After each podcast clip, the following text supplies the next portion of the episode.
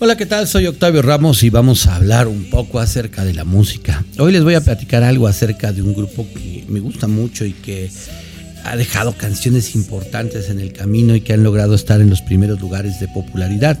Es el grupo de Boston que es considerado como un grupo de hard rock combinado con elementos de rock progresivo y el heavy metal de su música y el ex cantante Brad Delp era bien conocido por su gran tesitura vocal y el timbre totalmente afinado y cristalino de su voz, que se muestra en éxitos como More Than a Feeling, que es una de las grandes canciones del grupo de The Boston. El guitarrista y, compositor principal Tom Schultz abarca diversos estilos musicales que van desde la música clásica hasta el pop en inglés de 1960, que han dado como resultado un sonido único y diferente de la banda se dio cuenta de forma más consistente en los primeros discos como fueron Boston y Don't Look Back.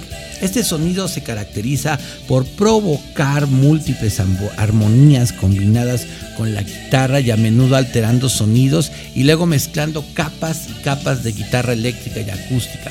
Schultz y Brian May de The Queen son buenos ejemplos en perfectas armonías de la guitarra. Otro factor que contribuye eh, es el uso de equipos de alta tecnología en cuanto a efectos de amplificación, electroacústica, etc. Como los Rockman, creado por Tom Schultz, usando eh, por guitarristas como, bueno, este tipo de efectos como guitarristas de Journey, Nils Cohn, de la banda CC Top, Ted Nugget, etc. Para evitar usar samplers y sintetizadores o computadoras eh, o MIDI, secuenciadores y otros tipos de instrumento, en la creación de sonidos, pues eh, ellos trataban con, en, palabras de Schultz, tales elementos desnaturalizaban a la verdadera creación musical. Entonces ellos lo que hacían una serie de mezclas para lograr esas armonías impresionantes. El álbum de Histeria de Def Leppard, por ejemplo, fue creando, fue creado, perdón, usando tan solo tecnologías de Rockman, que pues, cambiando un sonido de guitarra profundo y agresivo, acortado en riffs y casi estéreo y pues también cambiando todos esos tonos. Tiempo después pasó a un enfoque global y un poquito más pesado de la música del grupo de The Boston, eh, usando bajo y un poco más oscuro el, tono musical. Pero bueno, esto es para los que les gusta un poquito hablar un poco de, de, lo que es la música o lo que ellos interpretaban. Pero vamos a escuchar una canción muy interesante de ellos que en el año de 1986 se lanza por fin un disco muy importante para ellos que fue Third Stage y la canción Amanda llega inmediatamente a las listas de popularidad. Esta canción es un sonido muy distinto a las anteriores, una balada muy de los 80, eh, pues eh, hecha por Schultz y la gran voz de Delp. El álbum alcanza, por cierto, el disco de platino y los primeros lugares en las listas de popularidad.